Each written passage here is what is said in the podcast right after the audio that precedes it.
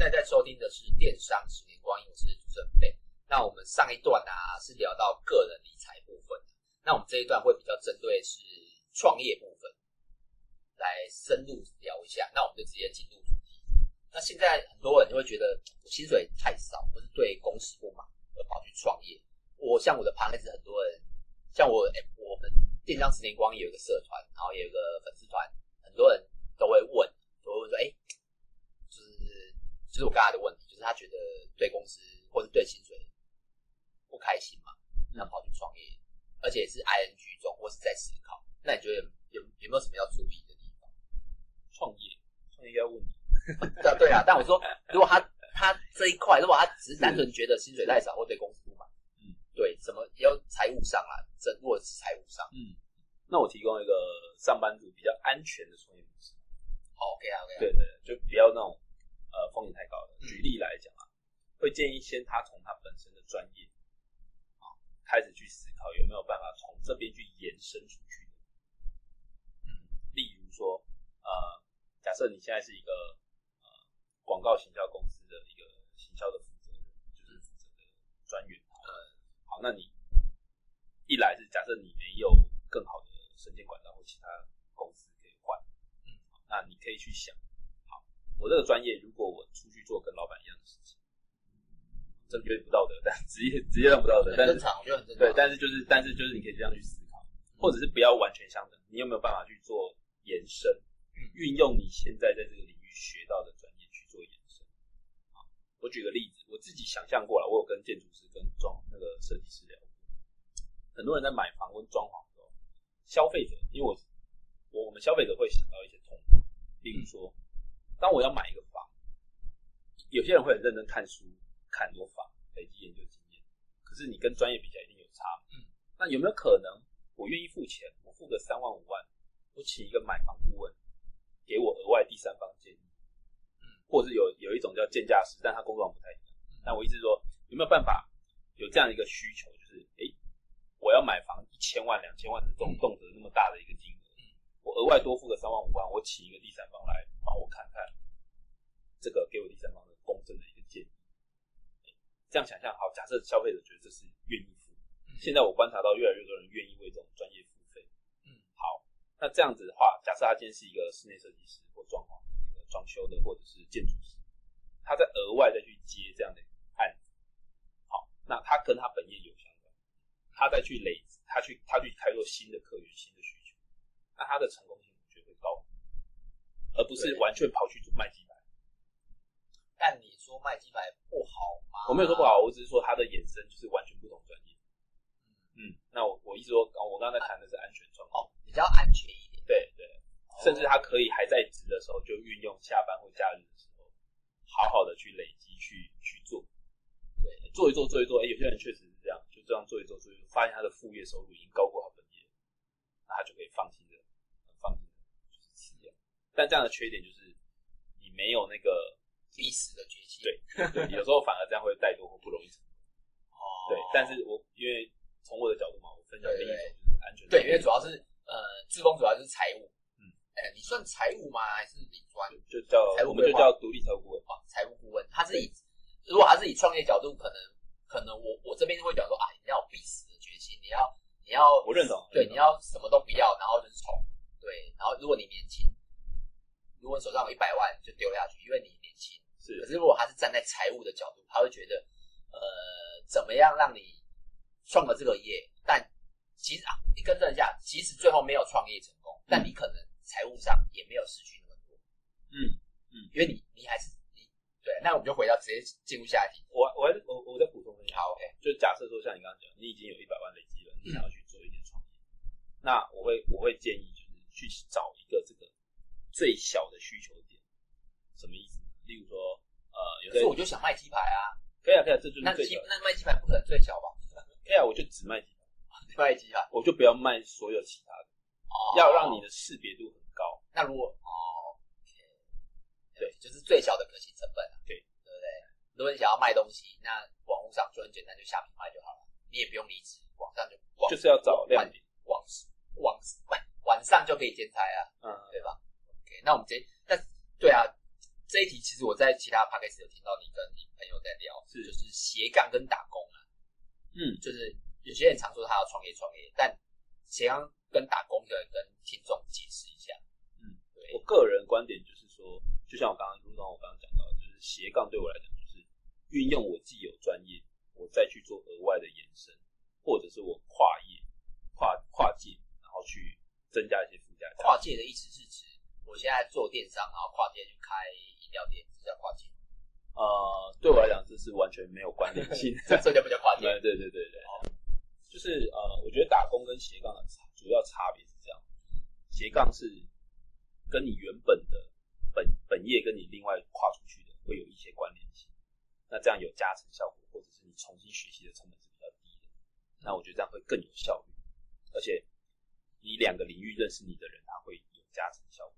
但打工就是，例如说我白天在公司当行政，我晚上跑去餐厅当 waiter。我没有说这样的工作不好，但是如果这两个工作是完全无关联性，人们不会有一加一对你印象不会有一加一大于二的印象。嗯嗯。那我举一个我我认识一个很厉害的一个人，他本来是医生，医师，后来呢，呃，我不知道他起心动念是什么，但我后来开始关注到他的时候，反而是在简报教学。因为呢，他们医师呢会有一些呃对外演讲或是那个对内的演讲的需求，然后他就开始做了一个简报的教学。那他这个工作方做的很成功，他还额外开什么呢？他额外开了呃个人品牌，就是教你怎么就是加个部落格啊。然后重点是他找到的对象是谁？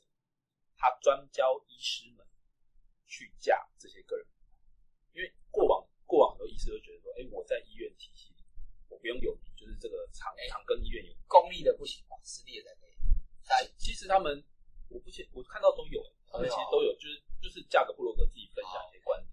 他本业是医生，然后现在他很大量的、很大量的一个工作方，全都是，呃，应该说他他没有设限了，只是说因为他他既有一群医师的，就是同学啊、嗯、学长学弟啊，所以他不专注的在教大家去架这些部落格，是他设计很好用一些。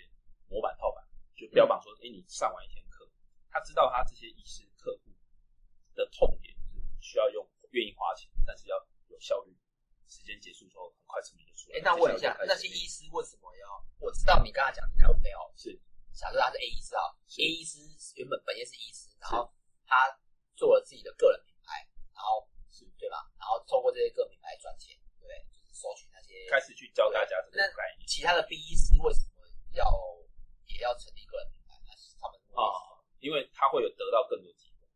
例如说，当今天院内要升迁一个，要有一个机会要升迁，那他会发现说，哎，这样子你有能见，大家会认会比较认识哦。啊，可能不同的呃不同科别的大佬，哎，对你的印象比较深刻，因为你在外面可能有知名度比较高，对，或者有受访或者，所以你在对内会有额外升迁，那你对外会有。但那些 B 医生，他不是想要透过这个赚钱。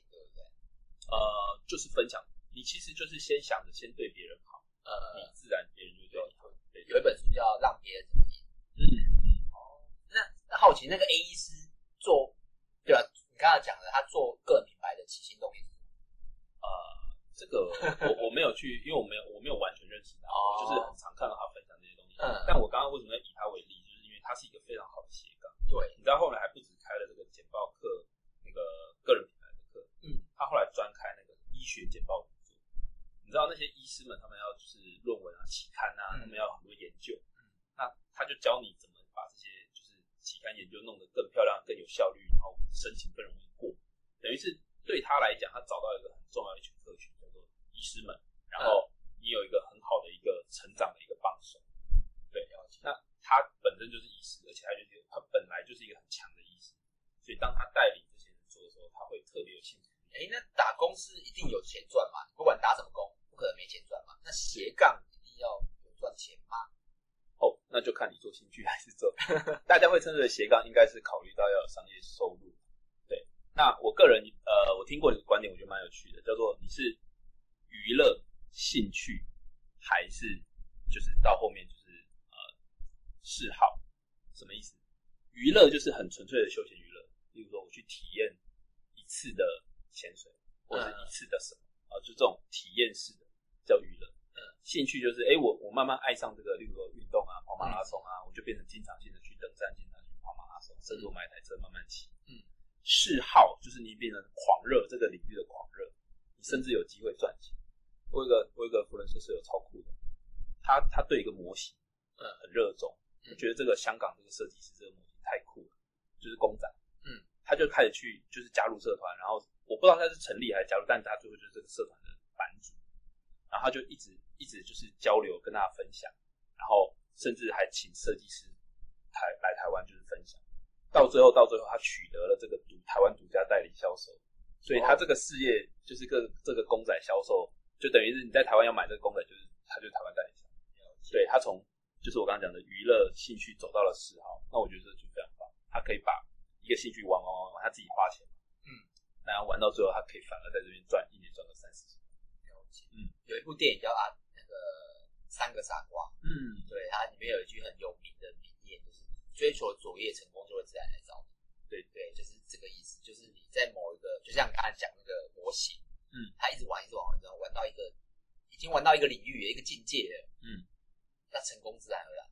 是，所以所以如果从娱乐变兴趣，那我们就会经常做；但兴趣要变嗜好，可能就是我们会有更多 know how，更多就是。可以非常这样算是，这样是没有目的的斜杠哦，对吧？就是可能他到最后就水到渠成，对对。但那可能是个案，但也有可能很多做一做就不是就没有赚钱的，没有赚钱的，没有赚钱不叫斜杠了吧？嗯，对不？对吧？没有赚钱你就把它当兴趣做。对，就看就让我知道很多人拍 YouTube，像我们自己也有拍 YouTube，公司有 YouTube 影片，然后也有人问我们在怎么拍 YouTube，其实拍 YouTube 不难。难的是持之以恒，你要像我录 podcast，录 podcast 也不难，所以是你要每周产出内容，这才难。对啊，对，对，所以是持之以恒的问题。那在人生的不同阶段啊，像创业，其实我问过很多人，是，尤其是根据，我觉得跟根据年龄有关系，在人生的不同阶段，风险这一块，对于应该风险啊，然后加财务这一块要怎么？嗯就是比如说你二十样的风险，所有说风就是哪一方面的创业财财务啊，财务上的风险哦。说二十岁的时候，三十岁的时候，四十岁的时候，是对。好，那我先就我的领域，应该说我特别针对我的领域去分享。其实，那我我会先谈的一个概念就是呃纯保障型的保险。嗯，因为呢这一块可能是台湾人，我发现就是九成五的人其实都买。我应该买对，因为我是跟 我刚我刚刚聊过，我是跟那个 刘凤和买的，是是是，不一定要跟刘凤和买，但你可以去看他的书《小资保险王》，是，这是我是这也是十十应该是好 N 年前是。看过他的书之后才把，就是建议要买定期险。他是我的启蒙恩师啊，就是我我是在当兵的时候看了他的平民保险，我好像也是哎，啊对，你是小资保差不多了，对对对，我是看平民保险，对，然后我当时看了之后，我才发现说哦，原来保险有差这么多。举例来说哈，例如说我身上有一个意外险一千万，所以我如果我出去车祸吧走了，好，意外就身故了，我家人可以领到一千万。你猜猜看，这样一年保费多少？我知道，哈哈哈，你看得出你清楚，对，但民众很多会猜到，哎，如果五万啊，三万、五万、十万啊，其实现在要买这个一千万，一年就是八千块吧？对，差不多。我我个人是保五百万意外险。嗯，对。好，那一千万八千块，意思就是。每一百万是不是八百块？嗯，好，大概就是这个成本。嗯，那为什么这么保费这么低，可以换到那么高？很简单，就是因为几率很低。嗯，精算后的结果就是一年好，因为车祸身故人还是会有，可是全台湾两千三百人，这个发生几率很少。但这先讲个 PS 啊，它会随着你的年龄上升，保费会越提高。呃，寿险会，健康险会，但是我刚刚讲意外险的话是不会，意外险看职业。哦，对，意外险看职业。好，OK。那我就问这个举例哈。一百万只要八百块，嗯，好，但是呢，其实我们很常接到电话请教嘛，啊，那有有没有最近有有些人可能会跟电话请教那个，尤其是保险，嗯，啊，现在很多诈骗，但我现在指的是保险，这里叉叉银行打来的，然后要销售你保险，那你跟他聊一聊，你就发现他会说什么？哦，一个多好多好，你现在缴二十年，到时候就还你一百二十 percent，然后怎样？就最后问完，好，一百万可能要月呃年缴要一万三，就终身型的，终身又还。他在你缴满二十年之后，你总共缴了二十六万之后，他再还你一笔钱。嗯，好，那那跟我刚刚讲的一年，你要一年一万三，跟八百块为什么差那么多？因为终身又还本，嗯，那跟定期的差异会差到很大。嗯，那我发现，因为我这样做规划，我很多客户都是九成五其实都买到终身后还。那听众如果已经买了，不要乱动哦。我现在讲的是还没买的人，你要买的时候要谨慎。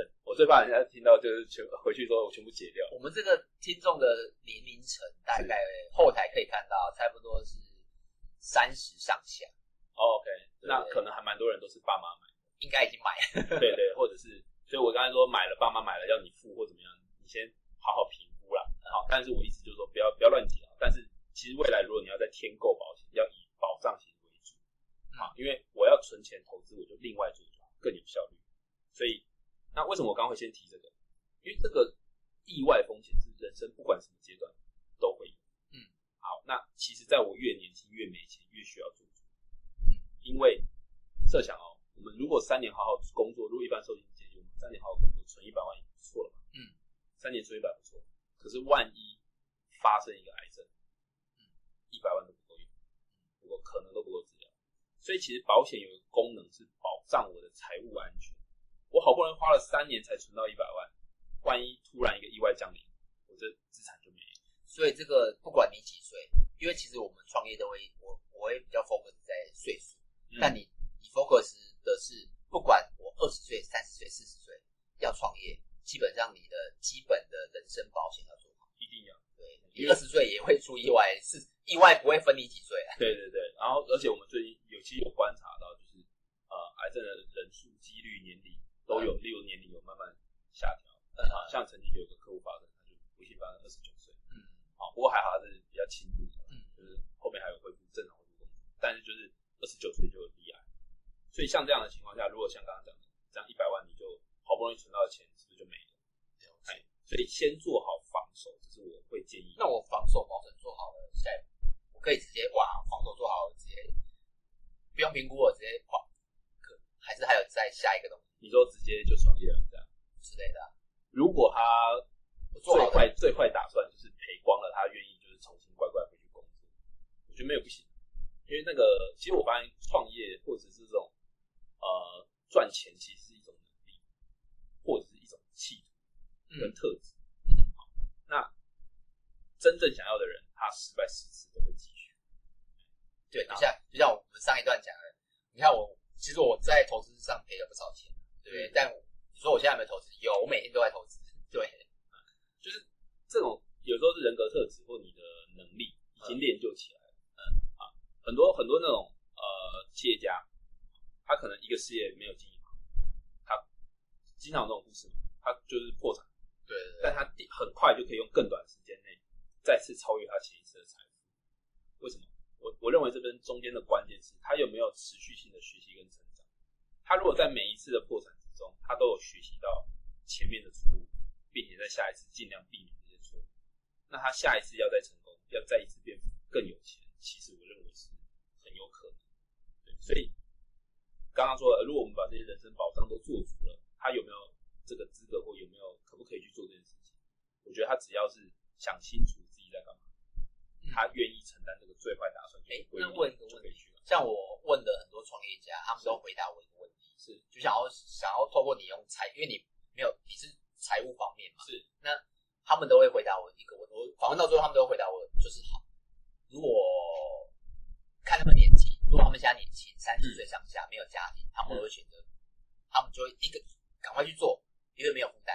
可是如果他们现在已经有家庭，那我就会问他们说，哎，那如果在现在这样做，他们百分之九十九趴都现在的我会，嗯，对。那你有财务方面，如果呃，像我现在有小朋友，嗯，我可以毅然决然去创业。如果有财务部分来讲，那你最后打算，万一什么都没有了？对，因为其实很多人问我，就很多人就是粉丝问我说，哦，他有小孩，他小，他真的很想创业，是不是？他四十岁了，我是真的很不建议啊，但我我我又不能教其他的创业梦，对啊。我我的下我的我的信念通常是就是啊、呃、自己会找到出路，这很不负责任，但是我认认真相信这件事。但如果你有顾客，你看，如果你有顾客跟你讲说，哎，志峰啊，我我找你规划，但我就我创业梦，但我四十我四十岁有两个小孩，我可以协助的是了解他的商业模式，问问看，然后就一个呃第三方角度，然后我来提问他很多问题。呃啊，因为毕竟我有很多不同的就是呃企业客户，所以企业主的客户，所以我大概会对这些商业模式有些了解。对，所以我我觉得有一些方法跟方式可以透过提问去了解说他这个想法有没有完整。那如果不完整，我就给他一些方向，给他建议说那你再去想清楚。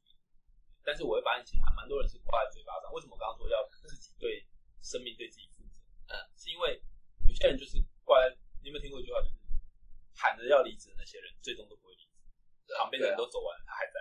嗯，就是真正要做的人，他就是直接，老板我要离职，他就直接直接走，他不会，他根本就不会喊出来。对，所以想要的会找方法，不想会找借口。哦，所以所以我认为是你几岁都可以，甚至有人会说。有一种有一个说法是这样，五十岁是最好创业。真的吗？我一直都觉得是越年轻越好啊。这个论点是什么？他观点是这样：你在市场上，不管是在收购还是在怎么样，你已经累积了够多的经验能力基础，然后财务上是财务已经到了一个水平。唯一下滑的，你知道什么？体力。哎，对。然后这时候你小孩，你担心小孩问题，小孩已经读高中了嘛？啊。或者是他已经大学怎么样了？所以其实到了一个程度之后，岁数之后。其实你这时候蛮有本钱去做的，为什么？因为你可以衡量风险。嗯，你可能资产已经有假设一千万，你拿出来一个两百万赔光，你还有八百。对啊，这是我们要讨论的是风险评估啦。如果就像志峰讲，我我五十岁有一千万，那我拿两百万投资，为为什么不可以？对对啊。可是如果你你已经五十岁了，你有一千万，你拿一千万去投资，你这时候就要思考，思考你的退休金怎么办？对，这个就这可能就不是财务人给你，他可以给你建议，但你要怎么做还是你的人生，嗯，对不对？对啊，像其实很多人问我说，他想要创业，就是刚刚一个问题嘛。但他年纪，我又不好意思打枪他，但我又就是对啊，所以我下次就回你的人生你要自己决定。我相信是这样啊。其实就算我们拦住，死拦住，叫他，你这 idea 很烂很烂，怎样怎样，他他就要做他真的。对，那反过来，如果我们一直鼓励他，哎，你很多条件呢、啊，资金能力技术都。到位，要他去做，他还是不做。嗯，他还是不做。我相信想法可以，就是他的企图的那个意念。我自己写下一句话叫“内在心境创造外在处境”，就是你的想法就可以决定一切。了解。那不管是创业还是投资啊，很多人都会拿，很多人都会去借钱。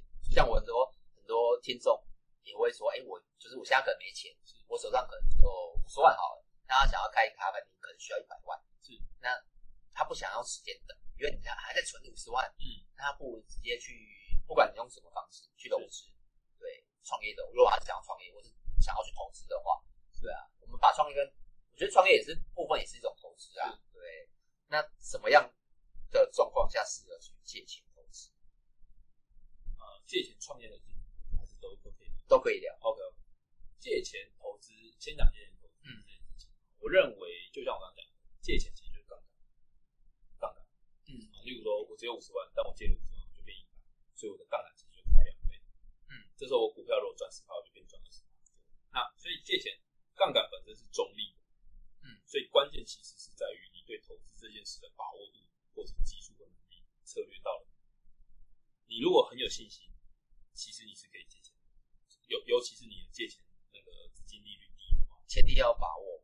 就是你的把握度高，然后你的策略，那这时候再加上如果你资金就是，比如说同样是信贷，有人是三趴五趴，有人是有人是两个胜不到，嗯，好，那这样的话，如果你资金成本又低，那你这样胜率就就高。那其实现在很多 FB 或 YouTube，其实呃有些老师据说可能不是说他不好啊，像陈聪明大家也知道嘛，嗯，他 FB 很他常讲说他可能去杠杆，对，把房子贷出来，然后去投资。但有有些人会酸他，但有些人会觉得，哎、欸，他的做法，因为像他可能他用房贷是二胎，可能利率可能一两趴，对，那可是他去买相对的股票，可能五趴六趴，应该扣一扣，他也是赚钱啊，嗯，对不对？以他这个角度来讲，我我觉得比较有问题的倒不是借钱，嗯，因为他对他自己方法有信心，所以他借钱都是他觉得有把握。但大家看了会觉得啊，我心痒，我也想要这么做。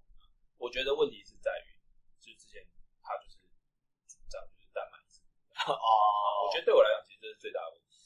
例如说，甚至我们我们的角度，呃，聊一下这个这个投资策略嘛。我们其实主张的叫做全球分散。啊，全球分散就是你不要单买个股，啊，你也不要单买台湾的，甚至你也不能买东南亚，嗯，区域基金，嗯，应该就直接分散全球。例如说，全球股票市场现在的市值来说，大概四十个 percent 会在美国，啊，然后可能例如说日本啊十 percent，南韩三 percent，台湾三 percent，类似这样，它会分散在全球的一个投资。为什么？因为这样的投资在赚的是全人类的经济成长。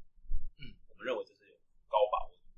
不会因为，比如说地缘政治关系，最近不是在演习？对对对。啊，那像这样子，万一啊，真的开打，啊，台湾的股票，因为股票都会有一个所以那个价格是很大的浮动，甚至很多是，呃，会给他一个很高的期待。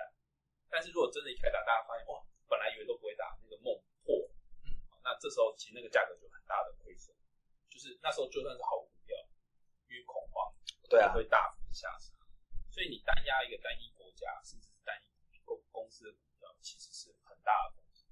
对，那很多人会说，哎，没发生或者怎么样？我用的数字过去二十年，为什么蛮多人的提倡说，哎，在台湾买零零五零就好？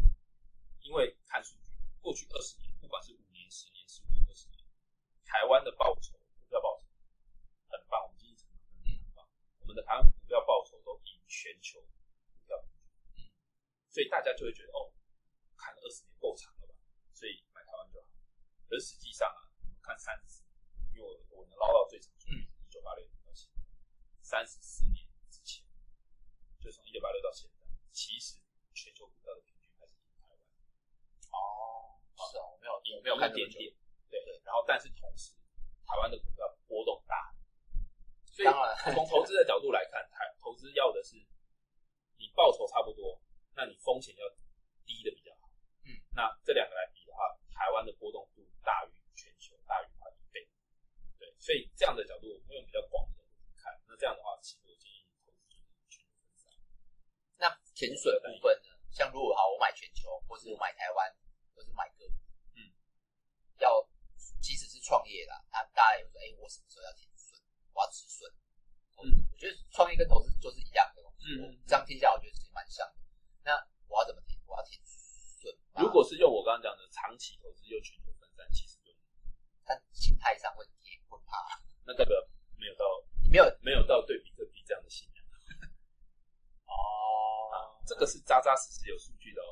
大家如果去查询过去两百年来的金融资本就是资本主义兴起后金融市场，经过一次世界大战、二次世界大战，全球股票都还是持续上。对啊，去看去看那个。呃美国的道琼什么之类的，对对对，所以它是真正就是只要人类持续经济成长，它就在成长的东西，数据也都在那边。嗯，那你不相信这个，你反而去假设啦，假设你就相信这些其就是其他的投资，你又找不出它的本质跟成长性。嗯，那不是还蛮奇怪的？对我来讲，所以如果是相信这样一个长期投资，其实我们诉求是你要给他时间，但也要分配吧，也要资产，我觉得也要做资产分配吧，例如说分配在。比如说可能全球三十趴，嗯之类的。那另外其他七十趴，也不一定要七，可能二十趴是可能是，诶、欸、保险部分啊，或是或是存款部分。那其他再看你怎么分啊。OK，那这个就变成是看你所谓的资产配置的定义要多广。嗯啊，例如说，呃，我刚刚讲单纯讲的叫做全球股票债券的资产配置。嗯啊，那有些人会把房地产涵盖进来。例如说，我现在有。五千万，我可能两千万买了一个房子，嗯，那三千万拿去买金融资产，对他来讲这也是一个资产配置，这样也没有错。但我现在单论的就是说，如果是这个金融投资里面，其实全球的投资组合之中，本来就应该要含有这种但它比率不会高，嗯，因为因为房屋它的呃比较相对比较没有成长性，它其实供需跟价格，对啊，志峰讲这个很对，因为大家都觉得房子赚很多钱，其实呃。我有稍微研究过，买你你房子啊，你买在蛋黄区，的确就会赚钱。你信义区啊，或是新庄的，你买呃幸福路或是是呃中正路，那个会赚钱。对，可是如果你买在不是蛋黄区，是蛋白区，我算过，因为我长辈家里有有房子，那我算过，其实算下来，莲花报他跟你二十年前拿去买零零五零，不是结果是一样的吗？零零五零比较高，对，有可能，对吧？所以买房子会一定会赚钱，我真的觉得没有那么一定，对不对？蛮认同的。他讲来说话，刚刚讲到说就是呃人生的风险嘛，后来讲到说怎么怎么去提，对对对啊，因为对我来讲创业跟投资的这个提升，呃，你可以简洁。OK 啊，OK 啊，直接讲。反正就对我来讲，就是在创业这一块，可能呃，我分享几个我在观察客户他自己有在创业的时候，嗯，他比较常犯的一些没有做好的地方。第一个就是他没有公司账本，嗯，他会就是公司钱不够，就是个人钱就拿来用啊，自己的钱突然要缴一个储蓄险，要年缴多少几万的保费，就公司钱就拿过来，他，是我错了。我就因为，因为我是独资啊，独资就这样啊。啊，对啊。但是如果你要更稳健、更清楚，或者是你要扩编，有呃，那其实建议就是公司对，跟着分离，独资才可以这样哦。如果是股份有限公司，你不要傻傻的，会会违法的。就是就是变成说，建议就是第一个一定要公司账完全分离出来，因为呃，你这样才会清楚分析到底你个人理财的成果，你公司营运的成果，会更离得更清楚。嗯那我发现有些人他是两边的账是完全混在一起，嗯，然后他可能花用的时候，有时候就就报公司账可以有一些费用开销支出嘛，对，有时候就报个人账就混混来混可以的话就尽量。第二个是紧急预备金的概念，个人要有一个紧急预备金，避免小小的状况发生，或者你失业三个月没有钱，没有没有收入，那我们都出来工作了，总不希望失了业还要跟家人就是挡一下挡一下这样。所以紧急预备金就是建议至少三到六个月，甚至越多越好。然后就是几个月不需要，工作也都可以够用的钱。好，那企业就要有一个营运金，你一定会需要周转。嗯啊，或者是比如说被人家倒账，或者是什么状况发生，或者是你未来要投资，你你觉得有一个机会出现，那你可以把这些都算出来。所以各企业要有一个营运金，嗯，个人要有一个。那我我讲的，我重新讲，就是就是说我一直以来都是提倡就是比较高把握度的安全做，那所以才会有这些建议。嗯，那有些人可能他会用更激进、更有效率的做法，但是他刚好有个好的成果，所以他就觉得这套可行。哦、对，就像刚刚用赌客比喻，嗯，就这样乱压就刚好赚钱，所以就觉得这套可行。但我我在提倡的是长久持续性的稳定赚钱。那我认为公司账分离以及紧急预备金、企业营运金，好，那这些都做好之后，你的企业的那个账，好，就是可以的话去要去分析你的账，要试着去算你的那个像企业财报，你要去算你的那个呃毛利率啊、营业利率啊，然后你增加投资，你的这些率有没有维持？嗯，如果你增加了很多投入，结果你那个营业利率没有上升。你反而是做越多，其实现在很多公司都这样，嗯，对啊，因为其实呃，人力、商品，然后一些你看通货膨胀、运费，其基本上万物齐涨。呃，能赚钱的，就净利率一定一直往下了。其实我们也是啊，对吧？这是我们需要去思考的。呃，这是呃，有可能大环境是这样，那那这时候就要思考，可能要思考是怎么转型，嗯，或者是。对，但我刚刚讲的是说，假设大家先假设大环境差不多，那如果我今天假设呃，我们卖一个产品线，我多开一个产品线，结果我的赚钱效率没有更好，嗯，好，那这时候其实我应该要思考要不要砍掉一些不赚钱的产品线，因为当我产品线一多，我可能库存也多嘛，嗯，那其实很多时候我们的主要营收百分之八十都来自百分之二十的对货上，对，所以。这时候我砍掉一些，呃，这完全相反的两个概念。有人会说长尾理论，就是每一个小东西累积起来也很可观啊，这也是一种说法。如果你本钱够厚的话，对啊，也有人会说，也有人会说八二法则那，我就是砍掉很多，我就或许我可以一些人力仓库的面积都可以缩小，嗯、那我反而净利率是上升。其实这个东西看人啊，你看，如果你你自己的仓库是自己家里的，你放再多有差吗？对不对？仓库啦，因为你不用租金啊，对？可是如果你是要租金的时候，你就会想思考，我是不是把一个仓库省掉，我赚的那个那个租金，是，对，或者是但是这个前提是因因为他把家里当做租金啊，对啊，其实家里还是有成本。是啊，因为如因为如果我不租出去，我可不可以隔间？哎，你知道现在很多人做生意，他觉得有赚钱，像我身边很多人，他就觉得就赚钱，但其实比较熟的朋友，我就问他说，我就会细问他的财务状况，就是他创业的财务状况。